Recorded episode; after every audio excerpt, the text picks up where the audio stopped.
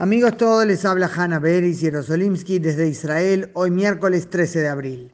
Israel logró frustrar hoy un atentado terrorista de gran envergadura que estaba planeado por Hamas para ser cometido dentro de muy poco, al parecer este viernes en la noche de Pesach, la Pascua judía, en Jerusalén.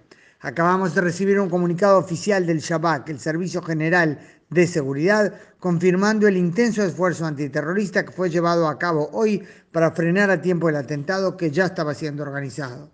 El punto central fue la detención cerca de Ramallah de Maed Hamed, miembro de Hamas que años atrás ya había matado a un civil israelí al disparar hacia el coche en el que viajaba.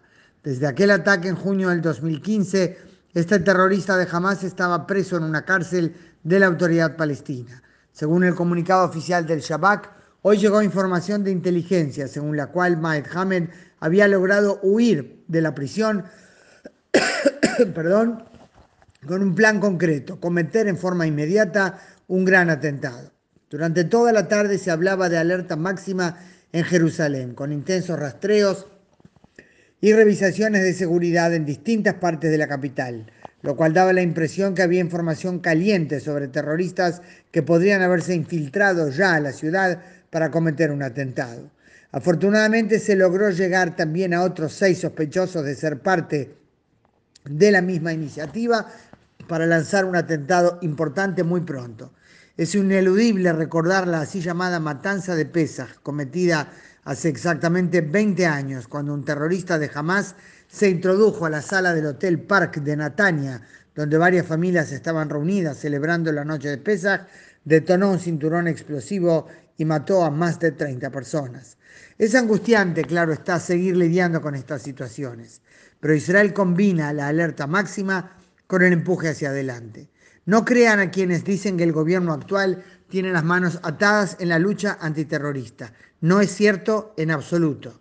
Ni el primer ministro Bennett, ni el Partido Laborista, ni el Partido Meretz, ni tampoco el Partido Árabe Ram, que es parte de la coalición, socavan la lucha contra los atentados en camino.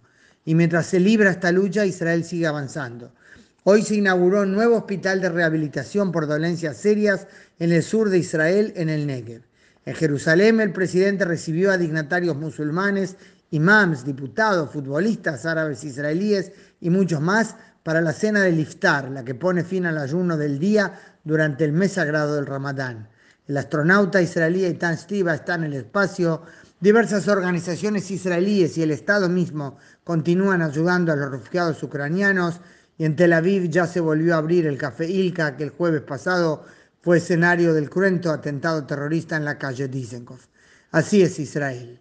Hag Sameach, Hag Pesach a todos nuestros oyentes judíos. Felices Pascuas a los cristianos y Ramadán Karim, por si me escucha algún musulmán. Hanna Beris, Jerosolimsky, desde Israel hoy miércoles 13 de abril.